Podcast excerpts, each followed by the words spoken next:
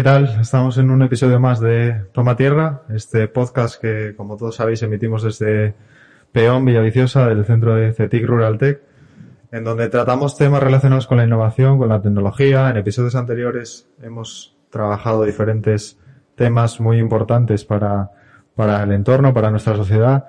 Hoy nos vamos a focalizar en una vertical muy concreta, como es eh, la salud, y en concreto tenemos a dos invitados de lujo, dos asturianos que trabajan liderando empresas en el ámbito de la biotecnología y que, bueno, va a ser un placer charlar hoy con ellos y, tratar diferentes temas que en torno a la innovación y la salud están siempre sobre la mesa y vamos a conocer un poquito su opinión, su trayectoria y cómo están enfocando su carrera, tanto en España como en el extranjero, porque tenemos invitados eh, locales e internacionales. Y bueno, daros, daros la bienvenida. Tenemos con nosotros hoy a, a Katusha Prado, eh, CSO de, de Neurostech. ¿Qué tal? ¿Cómo estás, Catusa? Muy bien, encantada de estar aquí con nosotros. Un placer, gracias por, por aceptar la invitación. Y Gonzalo Ladreda, CEO de, de Pocket Diagnostics. ¿Qué tal? Bienvenido. Buenas a los dos, muchas gracias por, por la invitación. Bueno, un placer, como decía, teneros aquí. Eh, a mí siempre se me dan un poco mal las presentaciones porque tengo la sensación de que se me quedan cosas en el tintero. Entonces sí que os voy a pedir, nada, una breve introducción de, de, de quiénes sois y quizás de, de, cómo o por qué a nivel profesional estáis en el punto en el que estáis. Catusa. Bueno, pues yo como decías antes soy la CSO de Neurostech en este momento. Eh, yo, bueno, mi formación académica eh, es la de bioquímica, soy bioquímica y estuve durante varios años mm, involucrada en el mundo académico hice la tesis doctoral en la Universidad de Oviedo y en el Hospital Universitario Central de Asturias. Y después, unos años después, empecé a trabajar en, el, en la mi trabajo de investigación en el ámbito de la empresa, concretamente en una, en una empresa que se llama Sense. Y a partir de ahí, bueno, surgió la oportunidad de, de fundar eh, nuestra propia empresa a través de, bueno, en conjunto con otros socios eh, de, con los que había trabajado anteriormente, y formamos, fundamos Neurostec. Eh, llevamos con Neurostec muy poquito tiempo. Neurostec tiene un, no llega a dos años todavía de vida, con lo cual, bueno, pues somos una empresa de reciente creación y nos dedicamos a la investigación y al desarrollo de dispositivos para la administración de fármacos en el sistema nervioso central, mediante vía intratecal. Eh, somos, como os digo, una empresa muy de reciente creación y por lo tanto nuestro nivel de desarrollo tecnológico todavía es, es pequeño. Estamos iniciando pruebas en, ratones y esperamos a lo largo del año que viene pues poder iniciar las pruebas en, en, animales más grandes con el objetivo de, bueno, en los siguientes años ser capaces de, de llegar a realizar las primeras pruebas en humanos si, si conseguimos tener éxito en, en, estas primeras pruebas, que esperamos que sí que sea así. Seguro que sí. Eh, bueno, una, pregunta general, pero al, mismo tiempo específica. El, el, ¿Por qué el motivo de centrarse en enfermedades neurodegenerativas y lanzar esta empresa? Bueno, pues ahí eh, fue, confluyeron una serie de, circunstancias eh, que tuvieron que ver quizá con la casualidad, ¿no? Porque empezamos eh, a, trabamos relación con un neurólogo de, de Luca que tenía desde hacía tiempo una idea en mente eh, relacionada con una nueva forma de administrar fármacos en el sistema nervioso central. Esta forma de administrar fármacos tenía que ver específicamente con la capacidad para eh, atrapar determinadas moléculas que son tóxicas, que son patológicas y que se encuentran en el líquido cefalorraquídeo. Y bueno, pues eh, yo junto con otros, con otros de mis compañeros, con Gabriel Álvarez con, con, concretamente, teníamos conocimiento de cómo atrapar estas, estas moléculas. Entonces ahí surgió, bueno, la, la confluyeron esas, esa, por una parte esa idea, por otra parte ese conocimiento que teníamos por nuestra parte y surgieron una serie de ideas que, decidimos poner en marcha, ¿no? Decidimos poner en marcha eh, y, bueno, que se materializaron finalmente en esta, en esta empresa, en Neurostec. -huh con un enfoque muy innovador además, porque estamos hablando de un nuevo método de administración. ¿No, no decidisteis centraros en algo más habitual como reposicionamiento de medicamentos o como optimizar otros medicamentos, sino ir a por algo? Sí, en, eh, nuestro sistema es, es un, sistema muy novedoso porque está basado en una idea que nosotros denominamos pseudoliberación de fármacos. Es decir, nosotros, eh, nuestro sistema no administra el fármaco, no libera el fármaco en el sistema nervioso central eh, ¿Por qué? Bueno, pues porque el sistema nervioso central es delicado, como podéis imaginar, y no tolera bien que entren en, su, interior en determinados fármacos. De hecho, la administración directa en el sistema nervioso central generalmente causa efectos secundarios importantes, efectos graves. Nuestro sistema lo que hace es poner en contacto el líquido cefalorraquídeo con el fármaco, pero sin que el fármaco se libere en el sistema nervioso central. De este, de este modo, por un lado, aumentamos mucho la eficacia de, los fármacos, pero por otro lado, evitamos los efectos secundarios. Eh, la, la, idea de la pseudoliberación eh, de fármacos es muy, muy novedosa eh, por, por eh, justamente por esta doble vertiente, ¿no? La, la vertiente que consigue aumentar la eficacia, favoreciendo íntimamente el contacto del fármaco con la molécula diana y por otro lado la vertiente de evitar efectos secundarios graves eh, por la liberación de los fármacos en el sistema nervioso central.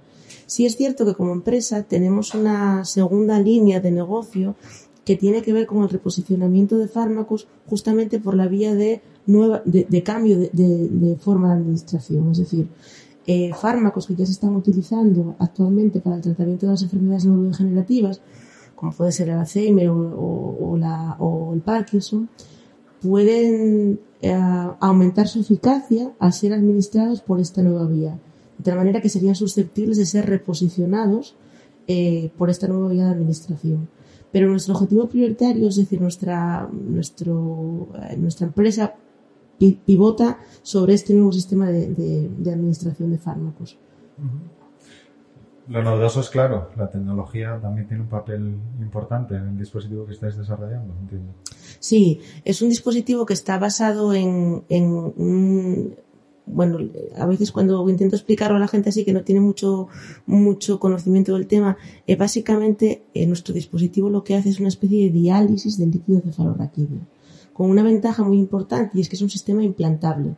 Es decir, no es una diálisis como la que se puede imaginar uno de una diálisis eh, de un enfermo de, de, riñón, digamos, ¿no? Que va a un hospital y se conecta durante un número determinado de horas a una máquina. Nuestro sistema es implantable, es un sistema pequeño, del tamaño de un poco más grande que un reloj, que se implantaría eh, eh, subcutáneamente en el abdomen y que tendría un, un catéter que entraría, sería lo que estaría insertado intratecalmente. Ese dispositivo está dotado de un sistema de nanomembranas eh, de tamaño de poro muy reducido, que hasta ahora eran muy difíciles de fabricar pero que hoy en día existe tecnología que, permite fabricarlas y lo que nos permite es hacer ese filtrado del líquido cefalorraquídeo. El líquido cefalorraquídeo entra en el dispositivo donde se encuentra con el fármaco, el fármaco ejerce su acción sobre él y el líquido cefalorraquídeo regresa al sistema nervioso central libre de la, de la molécula tóxica. De esta manera, el, el, fármaco, como decía antes, no se libera en ningún momento al, al sistema nervioso central y sin embargo ejerce su, su, efecto. Es además un efecto continuado. La persona lleva el dispositivo implantado 24 horas al día durante 7 días a la semana. Y el fármaco puede ser reemplazado si se agota o si se satura de una forma muy sencilla, porque al estar implantado subcutáneamente, simplemente con una función puede retirarse el fármaco utilizado, el fármaco usado y reemplazarlo por, una, por uno nuevo. Bueno, a mí me parece increíble lo que estáis trabajando, la verdad. Yo creo que ya tenemos un poco una idea conceptual de, de que estáis centrados. Voy a pasar la pregunta al otro sillón, al sillón rojo. Gonzalo, Poquita Diagnostics. ¿Quién es Gonzalo Ladreda? Un poco lo que le planteaba Catus al inicio. Bueno, lo primero decir que también estoy impresionado por el proyecto de Catusa, creo que puede ayudar muchísimo. Y bueno, nosotros trabajamos en un área un poco diferente, trabajamos más en el área de diagnósticos, el problema que existe en el ictus es que la mayoría de pacientes pues, eh, pueden estar sufriendo diferentes tipologías de ictus y el problema es que no en todos los centros eh, pueden darle el tratamiento a estos pacientes. Entonces nosotros lo que hemos creado es un dispositivo que es un test rápido, ¿no? Se podría asimilar un poco a los test rápidos de COVID, que lo que puede ayudar es a los paramédicos o a los eh, médicos que trabajan en los departamentos de emergencia a eh, identificar estos pacientes que tienen más posibilidades de tener no una discapacidad después del ictus y poder eh, referenciarlos o enviarlos a un centro donde puedan eh, darle este, este tipo de tratamiento. Entonces, bueno, si te quieres, eh, nosotros empezamos eso, pues hace eh, cuatro años. Eh, mi currículum viene más del área de marketing, estudié marketing en la Universidad de Oviedo. Eh, cuando tenía eso, 18 años, creé mi primera startup, que era eh, una marca más centrado en el, en el mercado, en el retail. Y, y de eso pues derivó, eh, me junté con mi hermano, que, que, era un biólogo que trabajaba en Cambridge desarrollando eh, dispositivos médicos y nos juntamos y, y decidimos eh, empezar este proyecto de Ictus a raíz de eso, de, de, la idea que había tenido mi hermano eh, para crear este dispositivo. Y, y, bueno, eso yo sí que estudié marketing, pero en el último año de la carrera eh, la dejo y, y me pongo eh, full eh, en Pocket. Y luego llevo cuatro años en la, en la Universidad de Cambridge, en el centro de, bueno, tiene una incubadora para emprendedores y bueno, llevo como parte de, de su programa los últimos eh, casi cuatro años ya. Un cambio de sector eh, notable. ¿eh? Sí, bastante. Evidentemente, claro, hace, empecé con 22 o 23 y sí que evidentemente al principio pues eh, había muchas carencias, ¿no? Yo no tenía eh, la capacidad de entender pues, ¿no? Cómo, cómo funcionaba eh, la forma en la que se diagnosticaba, en la que se trataban los hitos y bueno, al final por eso, de estar tanto trabajando con, con mi equipo, evidentemente no puedo llegar a, a la capacidad ¿no? de conocimientos que tienen ellos, pero bueno, intento eh, darle mi punto de vista, ¿no? Desde más de un ámbito más de, de, eh, económico y, y comercial. Eh, hay cifras muy claras y muy concretas de, de cómo impacta en la salud un ictus. Eh, en vuestra página eh, tenéis una infografía muy, muy clara de, de, la experiencia de paciente, digamos, que sufre un ictus. Eh, brevemente, ¿cómo impacta Pocket eh, Diagnostics en una persona que tiene riesgo de o que tiene los primeros síntomas de desarrollar un ictus? Sí, pues eh, el problema principal del ictus es que existen eso, diferentes tipologías y nosotros nos enfocamos en un tipo de, de, de isquemias, que son pacientes que tienen una oclusión en una de, la, de los vasos sanguíneos, en una de las arterias de, de, del cerebro y eh, normalmente nosotros nos enfocamos en pacientes que tienen una oclusión en una de las arterias mayores, es decir, pacientes que normalmente van a tener una discapacidad o van a morir. Estos pacientes representan casi el 95% de las discapacidades totales de todos los ictus, ¿no?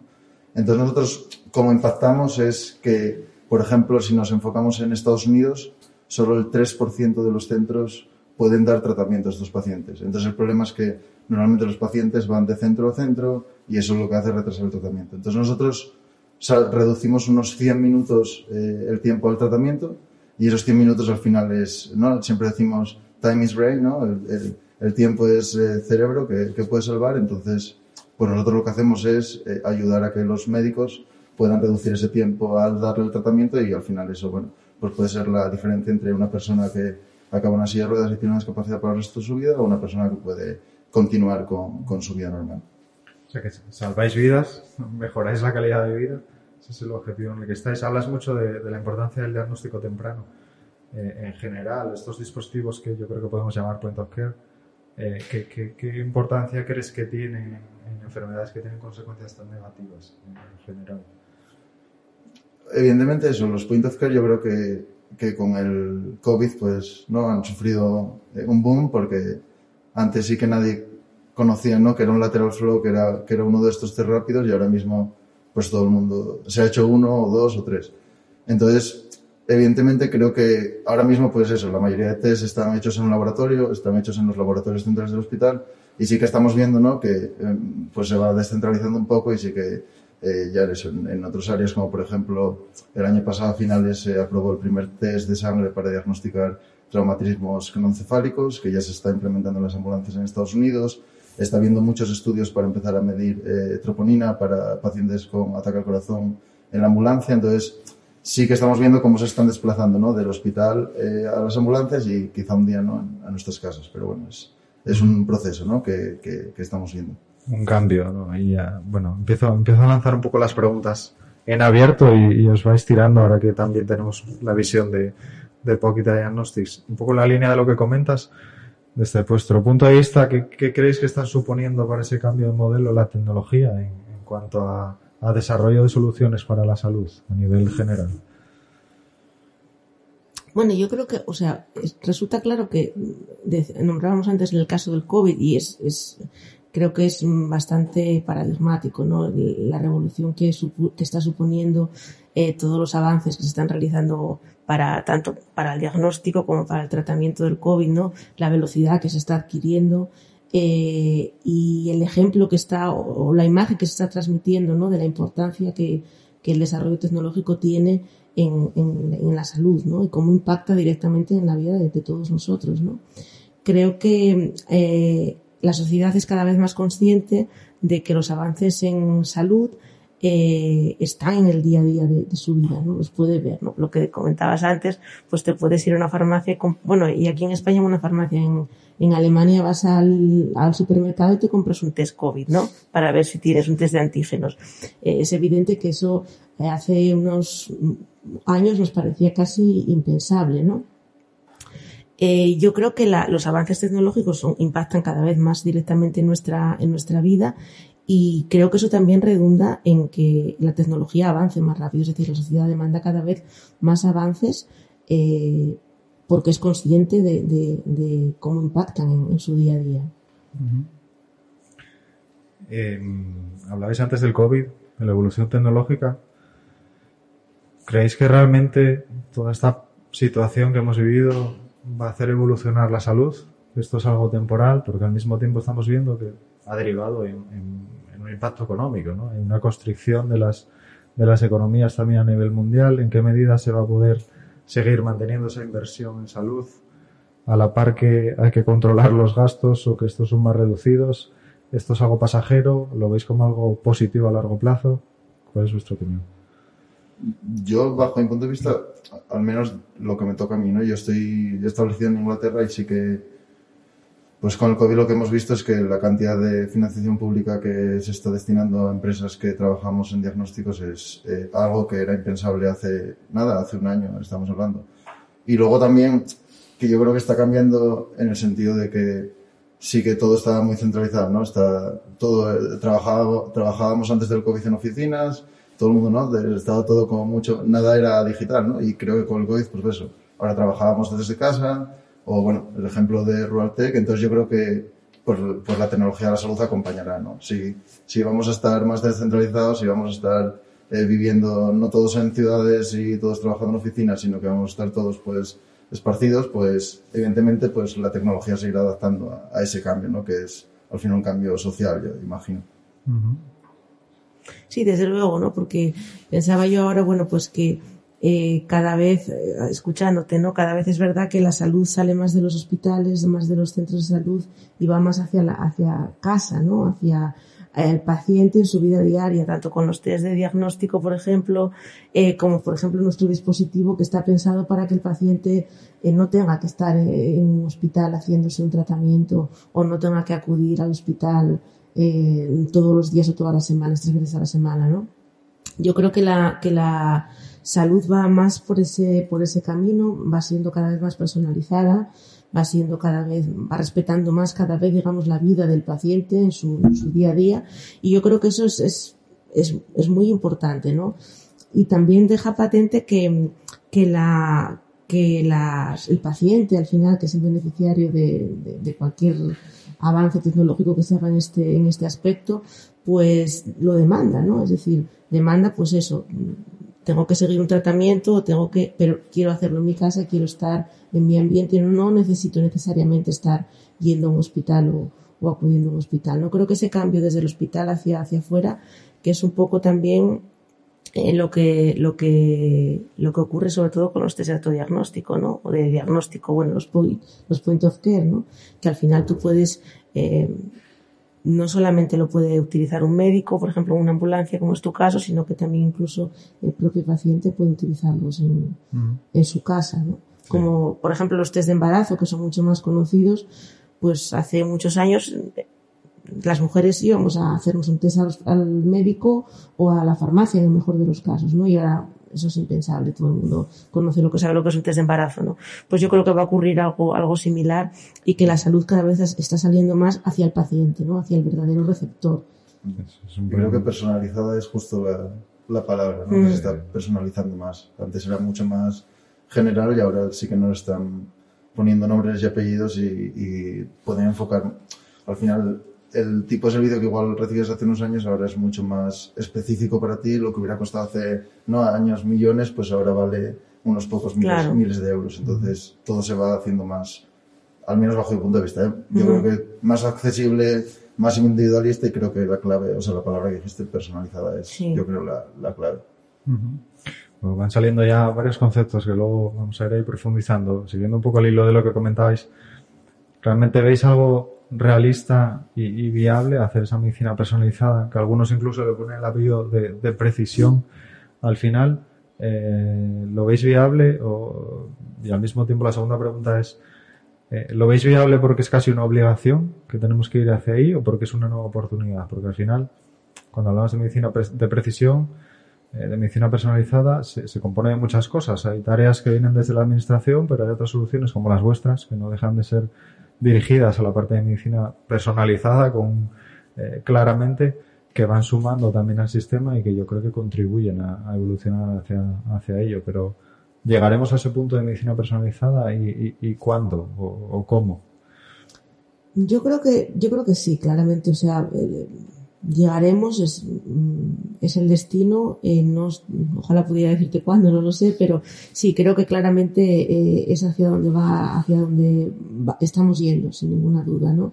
Los tratamientos cada vez están más personalizados, eh, cada vez aceptamos más que no hay tanto enfermedades sino enfermos, ¿no? Y que tenemos que ir a, a tratar al enfermo en sus necesidades. Eh, una parte importante, por ejemplo, del dispositivo que estamos desarrollando en Eurostec y que a la que nosotros le damos mucha, mucha importancia es a que, por ejemplo, la dosis o la combinación de tratamientos que se puede poner eh, es la que el paciente necesite. Es decir, no se tiene por qué poner una dosis 20 miligramos de cada 7 días, no. Eh, se puede ajustar la dosis eh, para conseguir que, que sea la más adecuada para el paciente. Entonces yo creo que ese tipo de, que ese tipo de intervenciones van a ser cada vez más, más necesarias, más exigidas por la sociedad. Y, y probablemente mm, no tardemos mucho en que eso sea una realidad prácticamente en todas las, en todas las enfermedades. ¿no? Yo creo que es algo que, que, vamos a ver en pocos años, quizá en 10, 15 años, no, no creo que mucho más tarde. Bueno, somos optimistas entonces. Sí. No, totalmente en línea con, lo que dices y, creo que vamos a eso. Para mí, al menos lo que vemos nosotros en Estados Unidos, que Estados Unidos siempre va un poco por delante de, nosotros y es el desafío que hay al menos con el point of care, con eh, Precision Medicine, ¿no? Es quién paga, ¿no? ¿Quién paga el mm. test? Creo que es el, el principal problema porque quizás con tratamientos es muy, es más fácil entender cuál es el impacto, ¿no? De, un tratamiento, pero con un diagnóstico es mucho más difícil cuantificar cuánto dinero está salvando, a quién le está ahorrando dinero.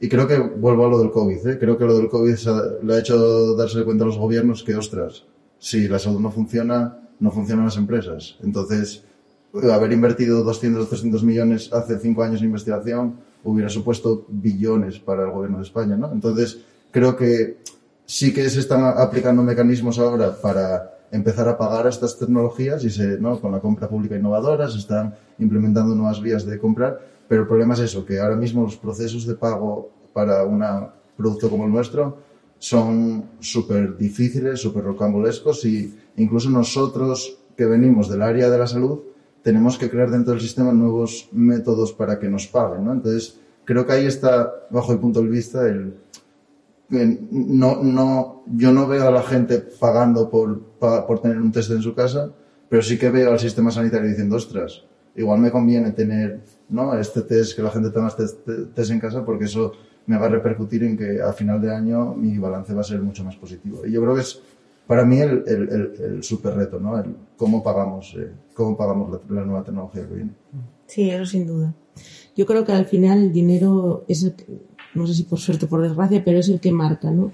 Y yo creo que el COVID probablemente supuso un cambio de paradigma y, nos alertó a todos de la necesidad de invertir en, esa investigación, en innovación y ser conscientes de que hay un tiempo eh, para que veamos los resultados. ¿no? Lo que no podemos es, es, ser cortoplacistas y invertir ahora 200 millones o no sé cuánto y esperar tener resultados dentro de seis meses, porque eso en ciencia no funciona, nunca funciona. Entonces, hay que tener una visión a largo plazo y ser conscientes de lo que, que lo que invertamos ahora va a suponer beneficios quizá medio y largo plazo, pero que es importante invertir ese dinero ahora. Yo espero que no sea flor de un día, es decir, espero que no sea eh, que ahora estemos emocionados con el tema del COVID y tengamos muy buenas intenciones y dentro de uno o dos años volvamos otra vez a, a estar en la situación en la que estábamos, ¿no?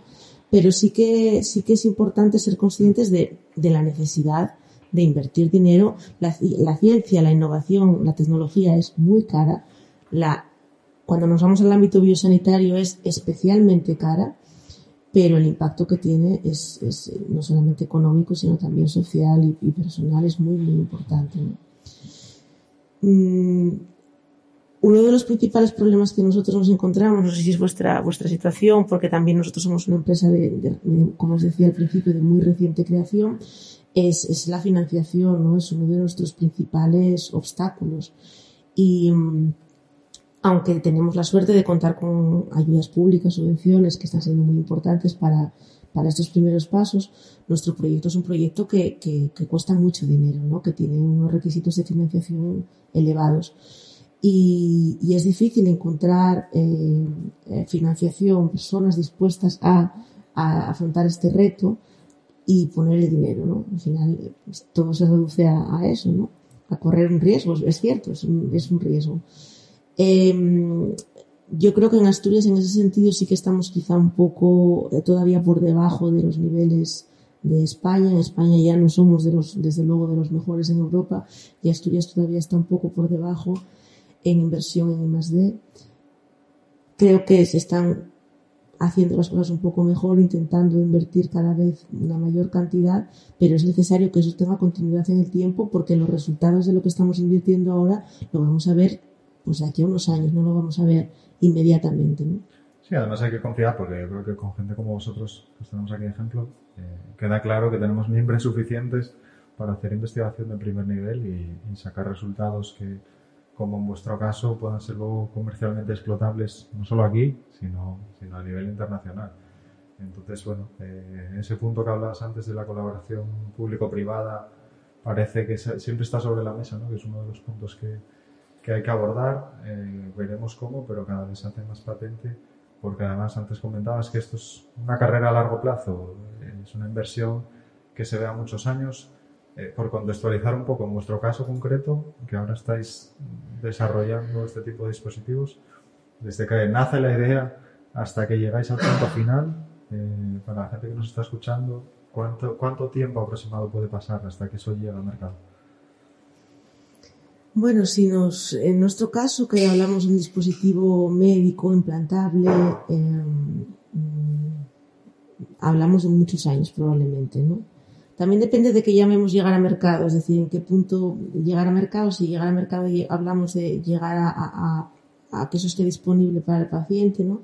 Quizá nosotros, por ejemplo, en nuestro caso, como, empresa, eh, nuestro recorrido no llegue hasta allí. Es decir, quizá nosotros nos planteemos llegar hasta un punto medio y en ese punto medio eh, recurrir a otro, a un tercero, ¿no?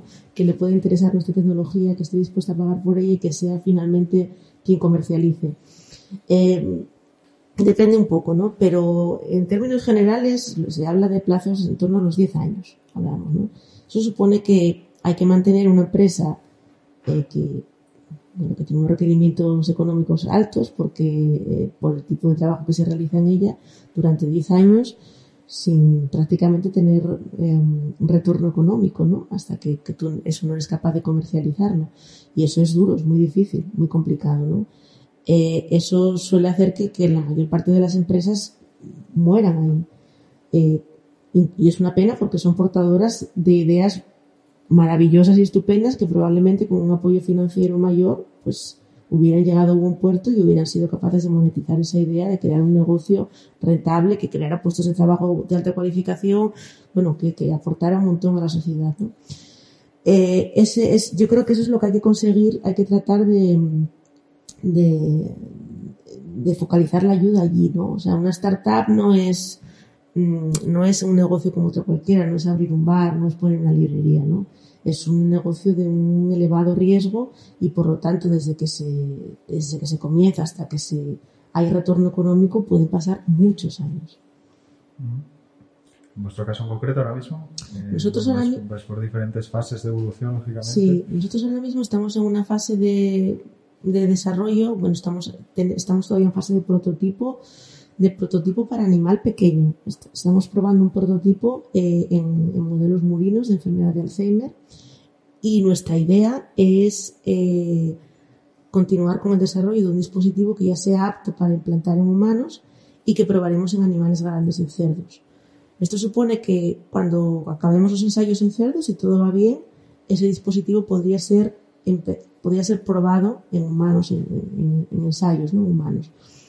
Probablemente esto nos lleve unos dos años, dos años y pico todavía llegar a, poner un dispositivo en, humanos.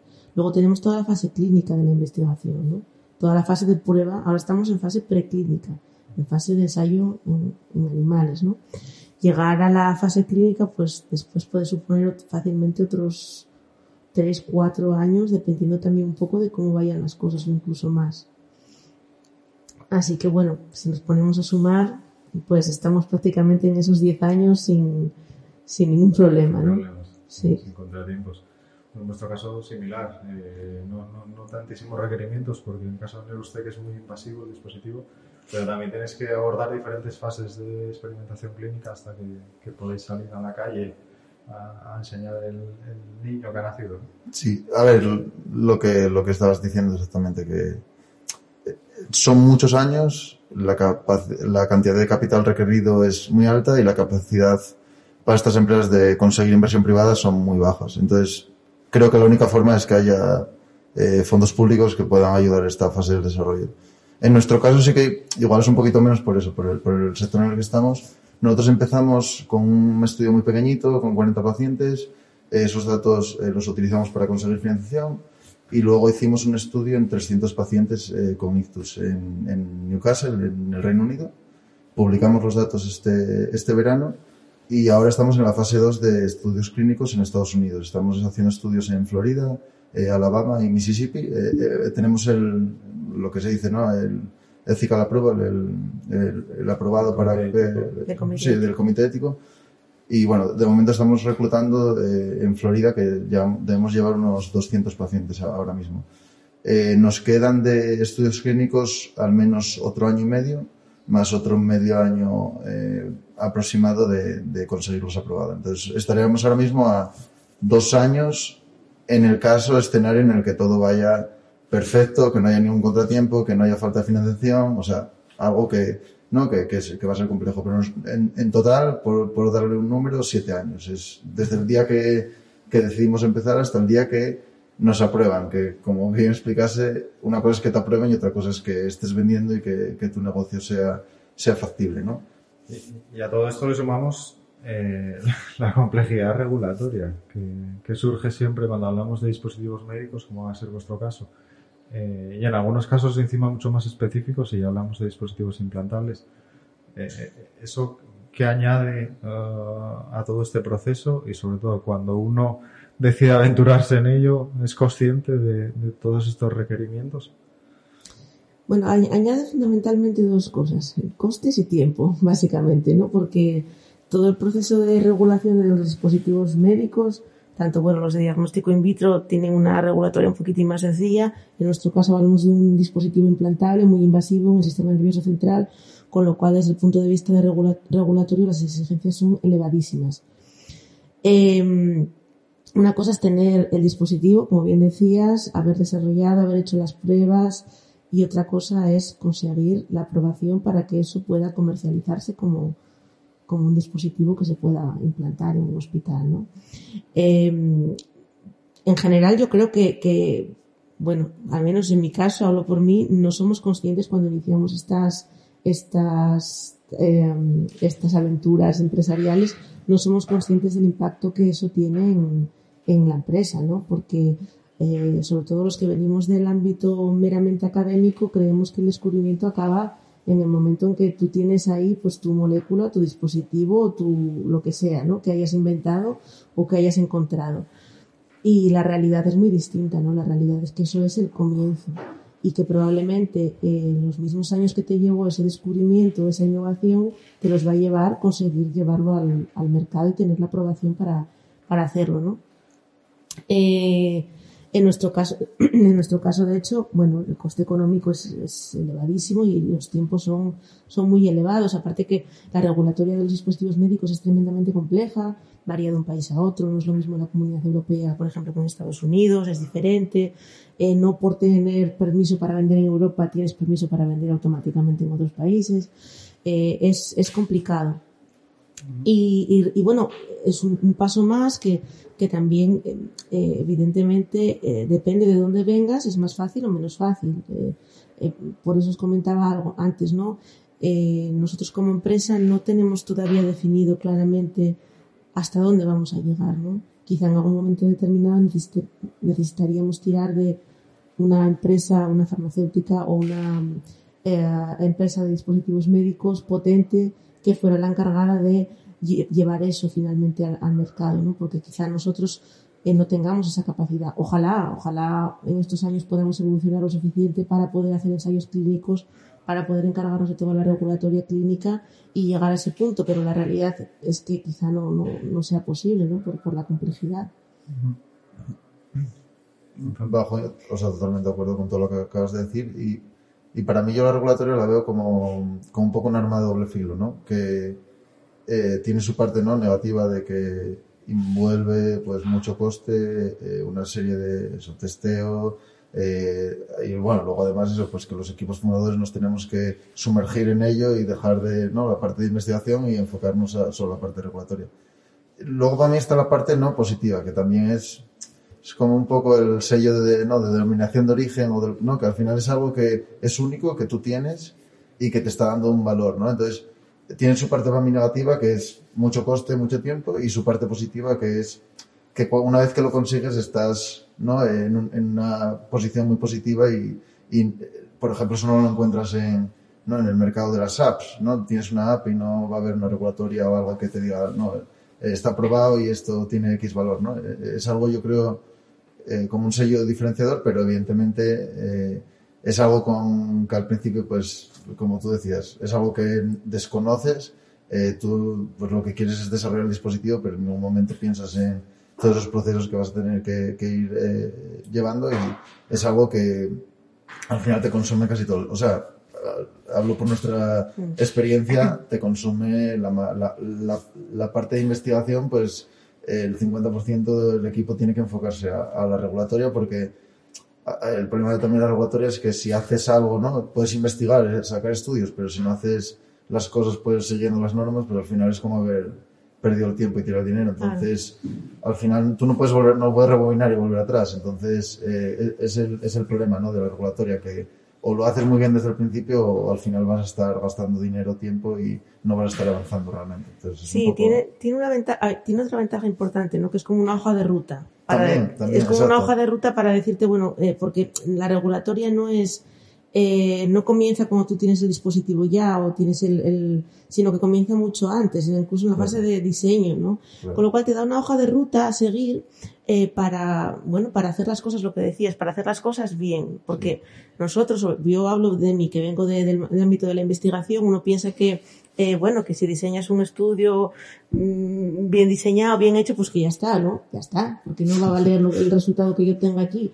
Pues no, igual no vale, ¿no? Porque pues hay que seguir una serie de normas, hay que hacer las cosas de una manera determinada para que eso tenga validez para el, organismo que va a evaluar, ¿no?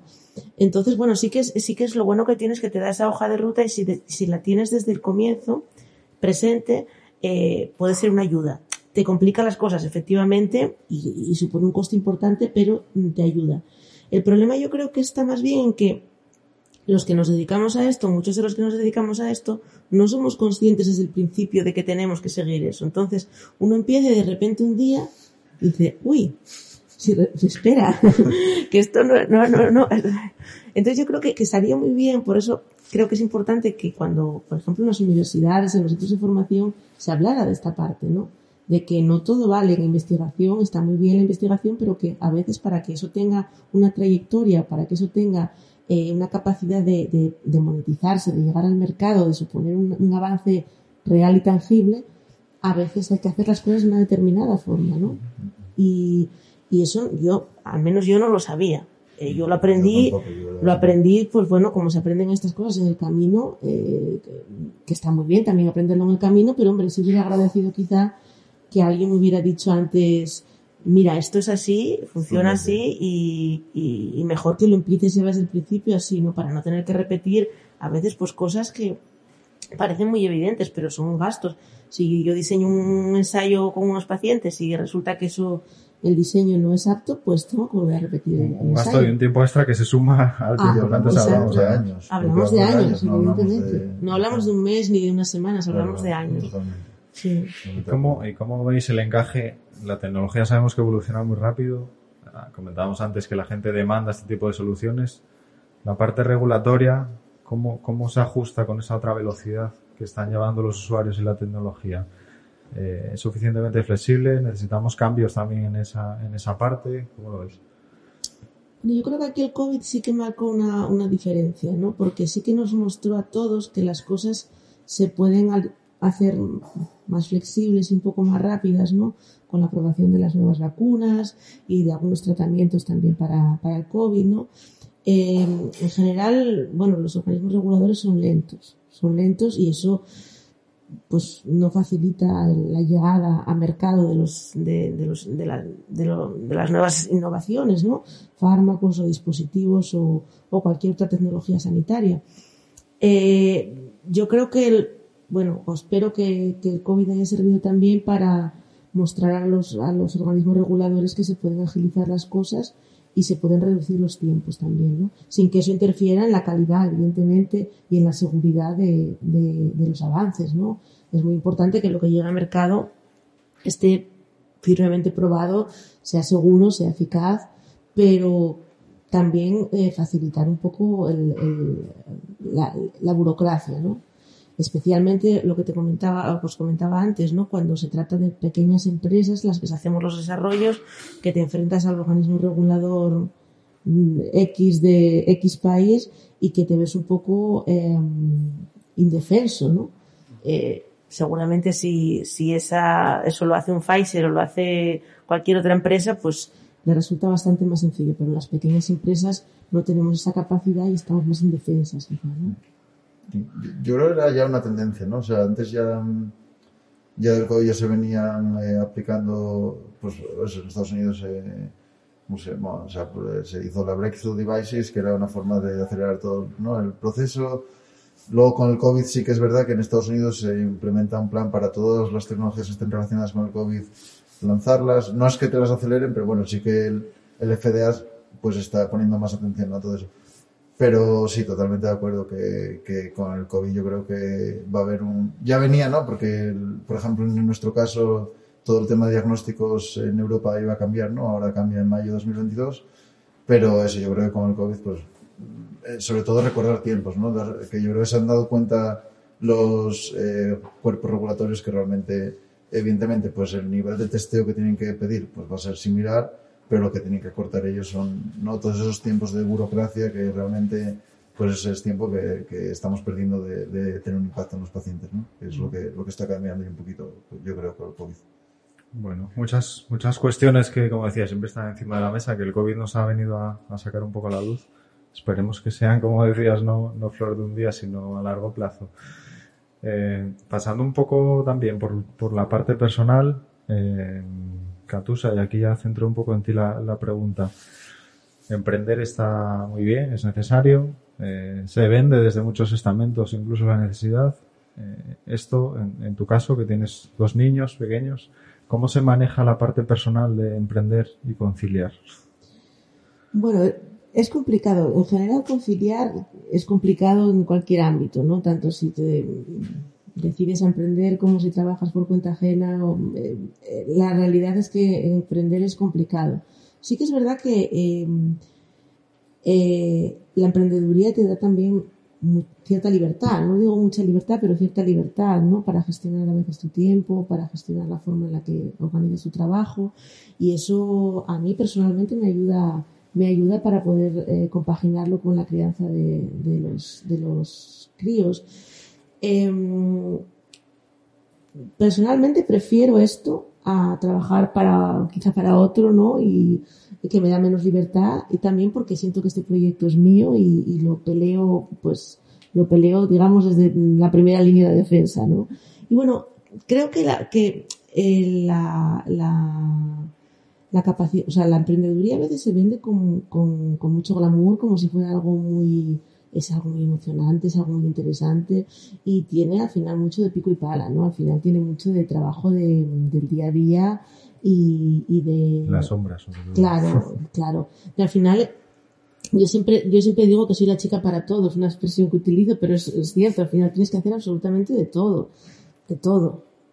De todo lo que se puede imaginar la gente, desde ir a comprar los folios, porque hay que comprar folios porque hay que tener folios en la oficina, hasta eh, venir aquí, hasta eh, redactar proyectos, hasta estar en el laboratorio fabricando dispositivos o lo que quiera que sea que haya que hacer, ¿no? Entonces, bueno, pues eh, nosotros somos una empresa muy pequeña, con muy poco personal hoy por hoy, y hacemos todos de todo.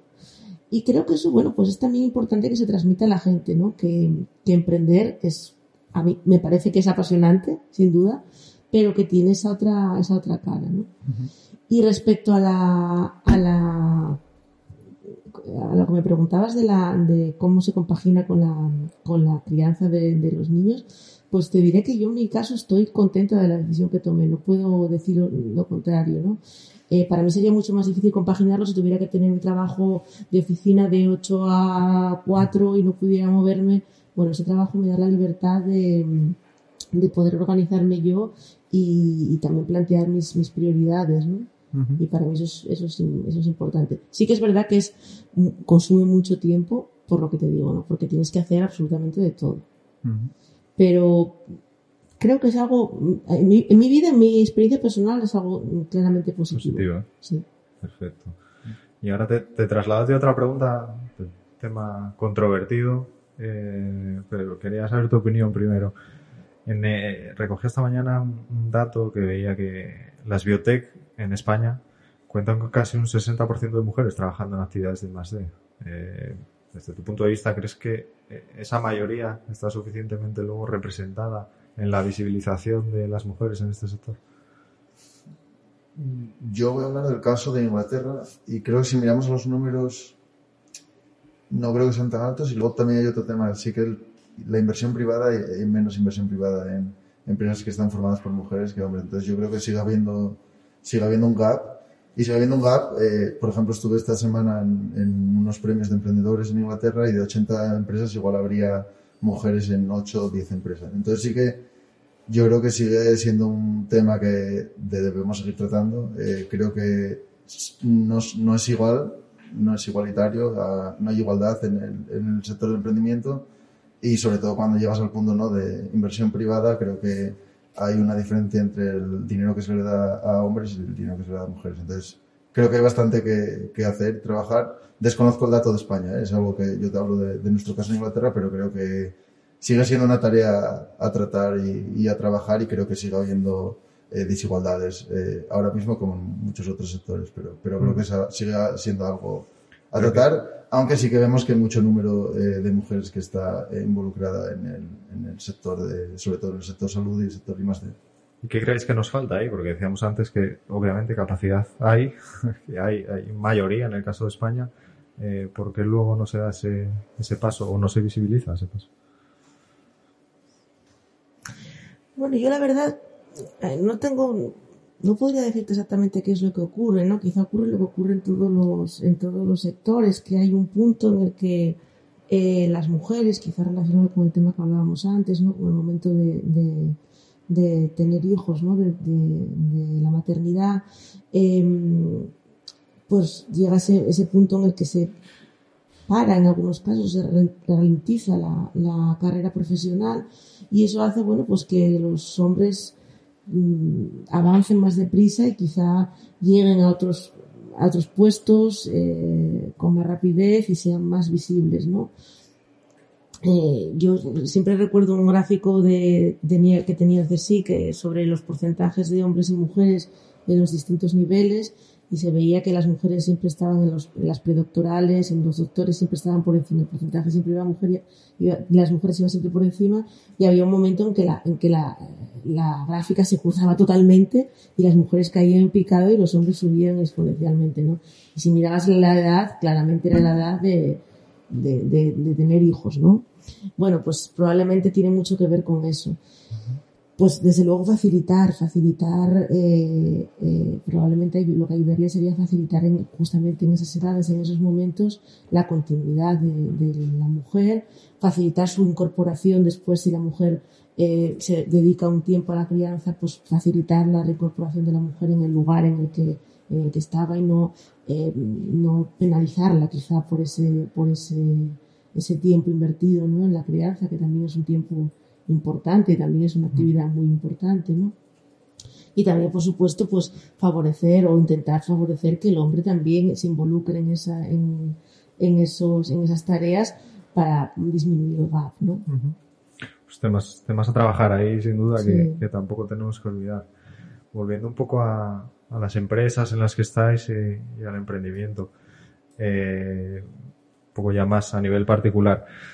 ¿Por qué, por qué en Eurostec decidís emprenderlo aquí y no en otro lugar? O sea, ¿por qué emprender desde Asturias y, y no fuera? Y desde vuestro punto de vista, ¿qué cosas positivas y negativas o cosas a mejorar veis que tenemos en la región en, en el campo de la biotecnología en el que estáis trabajando? Bueno, es una buena pregunta, ¿no? Yo siempre digo que Neurostec es una empresa asturiana eh, formada por asturianos y con vocación de permanecer en el Principado de Asturias. No es nuestra intención irnos a ningún otro sitio, ¿no? Más allá de que en un futuro, pues, esto puede internacionalizarse, pero, pero nuestra idea es eh, permanecer aquí. Eh, todos los que, formamos Neurostec vivimos aquí y decidimos apostar por estos a sabiendas de que probablemente la ubicación geográfica iba a ser claramente un aspecto negativo, ¿no? Yo siempre digo que cuando tenemos, si nos hubiéramos eh, nos hubiéramos constituido en el País Vasco o en Cataluña o en Madrid, seguramente nuestra nuestra evolución hubiera sido muy distinta, ¿no?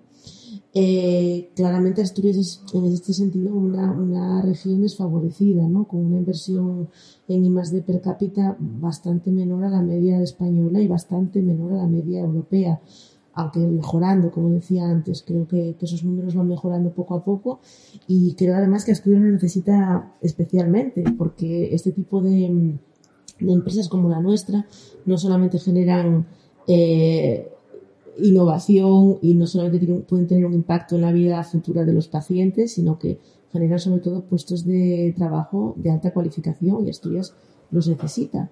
Tenemos, mm, decías antes, buenos miembros, mucha gente eh, que podría quedarse en Asturias y que podría regresar a Asturias y que podría aportar un montón, pero necesitamos ofrecerles puestos de trabajo de calidad y, eh, remunerados adecuadamente. ¿no? Y eso es complicado a veces. Es complicado porque, mm, bueno, pues por lo que volvemos al tema de la financiación, ¿no? Eh, las empresas mm, carecemos muchas veces de los medios necesarios para contratar a personas en, en condiciones adecuadas, ¿no? Con una remuneración adecuada a su, a su categoría profesional. Yo, sin embargo, creo que mm, a pesar de que soy consciente de que si nos hubiéramos ubicado en otro sitio hubiéramos eh, hubiéramos tenido otra trayectoria, creo que, que es bueno también eh, que ha- hagamos el esfuerzo de, de- De apostar por- apostar por por Asturias. Y de bueno de tratar de ofrecer, de ofrecer también eh, lo que podamos ¿no? a esta sociedad. Pues me parece una postura muy, muy positiva. En el caso de Pocket Diagnostics, estáis en Oxford, Cambridge. La diferencia desde fuera, por lo menos, parece notable. Eh, tú eres de aquí, trabajas allí. ¿Qué, aspectos positivos y negativos ves en uno y otro lugar? A ver, yo intenté, o sea, nuestro, mm, mi hermano es asturiano y es asturiano y nuestro objetivo siempre fue empezar a crear esto en Asturias. El problema es que aquí no tuvimos el apoyo por parte, de- sinceramente, de los clínicos, eh, no se nos apoyó, no se nos ayudó a investigar y eso fue lo que nos echó de aquí. O sea, nosotros queríamos hacerlo aquí, pero más allá de no tener una, un apoyo o una opinión positiva por parte de los médicos en Asturias, pues tuvimos una, más bien una opinión negativa. Entonces nosotros pues lo que hicimos fue eh, irnos a un lugar donde sí que estuvieran de acuerdo con lo que estábamos haciendo, ¿no? Entonces yo es lo que encontré en Inglaterra. Aquí me encontré con que no querían ayudarme a investigar y siento que sea una crítica a Asturias, pero creo que fue el, el- el decisivo, ¿no? Yo aquí no, los médicos no querían investigar con nosotros, versus eh, en Inglaterra el, uno de los médicos más importantes de neurología pues estaba 100% con nosotros. Ese fue, por así decirlo, como el detonante, ¿no? Por lo que nosotros eh, un poco nos, nos fuimos. Y luego ya fue, pues, eh, a raíz de tema, ¿no? La capacidad que tienes de inversión. Después, bueno, yo comparto al final edificio con. Casi edificio con AstraZeneca, con, eh, pues, farmas y empresas de diagnóstico muy grandes y, eh, y así no teníamos ese apoyo, pues si además le sumas en todo, ¿no? encima de eso todo el acceso a financiación, todo, al final el, nosotros somos una empresa más allí, ¿no? Al final, pues en muchos casos de éxito en Cambridge, en el área de, de, de la tecnología, y pues nosotros al final es mucho más fácil, ¿no? Replicar algo que ya existe, eh, que evidentemente en Asturias pues es más complejo porque sí que existen menos, menos ejemplos. Pero eso, yo, yo creo que mi, al menos mi, mi, mi crítica, por así decirlo, un poco a Asturias fue eh, que no había las, eh, por parte de, de, de, las instituciones, no, no, finan, no financiación en ese caso, pero más por las instituciones eh, investigadoras no estaban, bajo nuestro punto de vista, eh, muy a favor de lo que, de, de, de, lo que estábamos haciendo y, y, esa fue la razón, la razón principal. Y visto sí. desde fuera con un... Perdona, que tú... No, no, quería... Que, que esto que, que, está comentando es interesante porque yo esa percepción también la tengo, ¿eh? Es cierto, nosotros tenemos la enorme suerte de que nosotros contamos desde el inicio, eh, como socio fundador de la empresa, como un neurólogo, eh, trabajador del, de trabajo en el LUCA, ¿no? Eso nos abre el camino, nos, está mi profesor de la Universidad de Oviedo, con lo cual nos abre el camino. Pero estoy totalmente de acuerdo contigo. Si no tienes esa entrada desde el principio, es tremendamente complejo. Tremendamente complejo. Es decir, si no naces ya mezclado con un ecosistema clínico o universitario de la rama bio, es muy complicado acercarte al clínico y decirle, oye, tengo esta idea, quiero probarlo. Eh, no sé por qué razón hay mucha reticencia, ¿no? Y, y creo que eh, también a nivel institucional eh, no se ve con buenos ojos esa colaboración de la investigación privada con lo público. Es decir, eh, si eres un grupo de investigación de la Universidad de Oviedo, tal, no hay ningún problema, ¿no? Pero en cuanto os parece que se mezclan intereses económicos, que evidentemente los hay, una empresa está hecha para ganar dinero, es lógico, ¿no? Eh, hay mucha reticencia y, y es complejo eh, esa es complejo esa entrada, ¿no? Parece como que te ponen más más pegas eh, que, que facilidades y eso es algo que tiene que cambiar también. Yo creo que es algo que tiene que cambiar porque la investigación y la innovación no viene, no está solo en la universidad, ni está solo en el hospital, ni en la FIMA, ni en el ISPA. La, la, la, la investigación en Asturias está también en gran parte en muchas empresas, uh -huh. con lo cual tiene que haber esa colaboración. Es cierto que se está abriendo, ¿no? Por ejemplo, mismamente nosotros estamos participando ahora mismo en, en unos, um, eh, eh, unas convocatorias específicas para la participación de grupos de investigación junto con empresas pero mmm, todavía son, bueno, son convocatorias un tanto, eh, bueno, escasas y, tampoco favorecen excesivamente a la empresa, ¿no? Pero bueno, al menos sí que eh, están hechas pensando, pensando en ese link, en establecer ese link, ¿no? Pero yo creo que mientras no se establezca eso, estamos perdidos. Mientras creamos que la universidad y el hospital van por un sitio y las empresas por el otro, eh, no vamos a conseguir eh, dar, el, dar el salto. ¿no? Totalmente de acuerdo. No, y yo creo que también, pues, no, no sé, yo lo que veo, que como que veo que el médico aquí está muy poco incentivado por parte del sistema a hacer mm. investigación, porque sí que en Inglaterra lo veo como más, pues ya hay ciertas instituciones que a estos médicos los animan y bueno, los apremiarán, ¿no? De, de, alguna manera, pero aquí lo, al menos yo intenté en varios hospitales de, de España hacer los estudios clínicos que estamos haciendo ahora en Estados Unidos y el problema siempre les gustaba mucho la idea, pero sí que les costaba mucho ver cómo eso podía tener un impacto positivo, ¿no? Para ellos, que el médico es al final el que va a gastar su tiempo en recoger muestras, ¿no? Porque al final es, es un claro. tiempo para ellos bastante importante. Entonces, no, ¿cómo, cómo incentiva? Yo creo que, que, el problema es dónde está la incentivación para esos médicos por parte del sistema para, que sí, nos ayuden, que ¿no? Yo creo que igual incluso están desincentivados, es decir, es, es, más bien suelen tener miedo a veces incluso involucrarse en sí, ese tipo de cosas por si puede haber cuestiones, problemas de conflictos de, de intereses. O sea, yo creo que está, eh, sí, no, creo que no, no, está facilitado para nada ese contacto y creo que es, es imprescindible, ¿no? Es imprescindible. Es imprescindible, es imprescindible. Porque, por ejemplo, lo que tenemos en Inglaterra son como pues instituciones donde tienen las bolsas de, de médicos con las que, eso, pues tú contactas con ellos y ya te ponen en contacto con los, con los médicos, aquí es como más lo que dices tú, tienes que tener, pues un, nosotros eso, teníamos un contacto y tal, y es como te tienes que al final meter, ¿no? Por, por gente que conozcas, pero no Sí, hay sí. ningún, no hay un sitio donde puedas ir y decir, oye, que tengo esta idea de cómo puedo validarla, ¿no? Yo creo que es lo que, lo que falta un poquito, totalmente. Sí. Además es totalmente necesario, ¿no? El conocimiento de los profesionales clínicos al final es lo que te da la base Claro. luego de la evidencia que, que te está exigiendo. Entonces tiene que haber esa complementariedad. Nosotros necesitamos, o sea, al clínico lo necesitamos sí o sí, eso está totalmente claro. Y en ese, en ese esquema, ¿cómo, cómo engrana también el, el paciente cuando el usuario final no es el profesional? Eh, muchas veces hablamos de diseño centrado en el paciente. Eh, ¿En qué medida debe incorporarse también a ese proceso?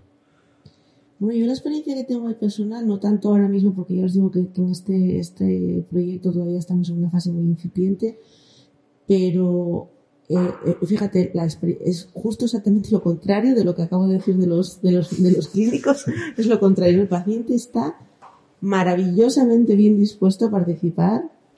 Yo siempre que he tenido que tratar con el paciente directamente, bien mientras hacía la tesis, bien después en, en otros proyectos en los que hicimos eh, validaciones clínicas y demás, el paciente está muy dispuesto a participar. eh, rara la negativa del paciente y, y además cada vez es un paciente más formado e informado, con lo cual es un paciente que quiere saber más, que está interesado, que no simplemente va a participar, por ejemplo, en un ensayo, sino que quiere que le cuentes, quiere saber, eh, quiere saber cómo eso va a impactar en su vida, en su salud, en su, en su porvenir, ¿no? Yo creo que ahí los pacientes dan un, un muy buen ejemplo, ¿no? Y, y generalmente no, no, es curioso, no, no pone ninguna pega, ¿no? Yo esto lo recuerdo ya desde los años de la tesis, que yo llamaba siempre como, porque, bueno, utilizábamos muestras de pacientes y llamaba a los pacientes para solicitarle su participación con más miedo que vergüenza, porque me parecía como intro- bueno, decía, una intromisión, ¿no? Y era lo- todo lo contrario, estaban encantadísimos de participar y, y creo que, que, bueno, que ahí es, muy importante, ¿no? Y es muy importante también la participación de las asociaciones de pacientes, por ejemplo, en los proyectos de incluso de diseño de, de- de determinados, de determinados dispositivos o determinadas tecnologías, porque ellos son finalmente los que van a, ser el usuario final de y es importante que participen en eso y que den su opinión. Perfecto. Bueno, pues eh, bueno, estaría aquí muchísimo tiempo hablando con vosotros, la verdad.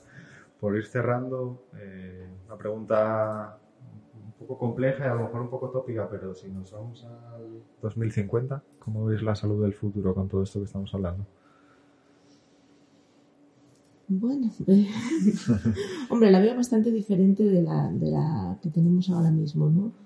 Eh, un poco hilando con lo que decíamos antes, la veo una, salud más centrada en el paciente, eh, más personalizada, eh, quizá no una, una salud tan hospitalaria, por ejemplo, lo cual probablemente pueda ser bueno en, muchos aspectos. Y veo también pacientes cada vez más conocedores de, todos conocemos más de- de lo que nos puede ocurrir, de nuestras enfermedades, con lo cual veo ahí cada vez más la necesidad de, de centrarse en los pacientes. Eh, y espero que, lo que sí espero es que con la suficiente financiación y con la suficiente fuerza económica como para seguir siendo pues lo más pública, lo más gratuita, lo más amplia posible, eh, que es complicado, ¿no? Financiar, financiar todo eso, pero espero que, que así sea. No, Gonzalo.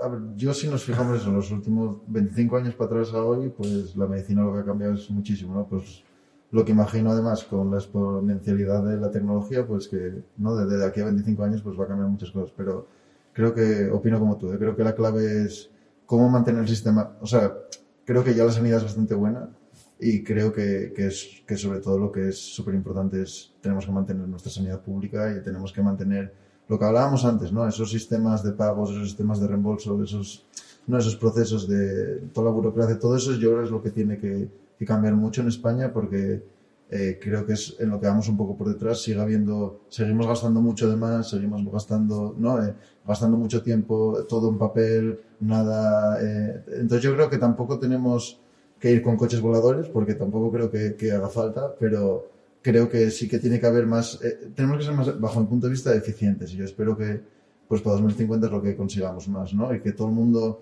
pues hacer esa eh, eh, medicina personalizada realmente accesible para todo el mundo. Y yo creo que es el, es para mí, creo es el objetivo, más que tener una app eh, como inteligencia artificial que te mire todo, creo que el acceso a la mejor eh, sanidad posible creo que es el, el, el objetivo para, para, España, sobre todo, para 2050.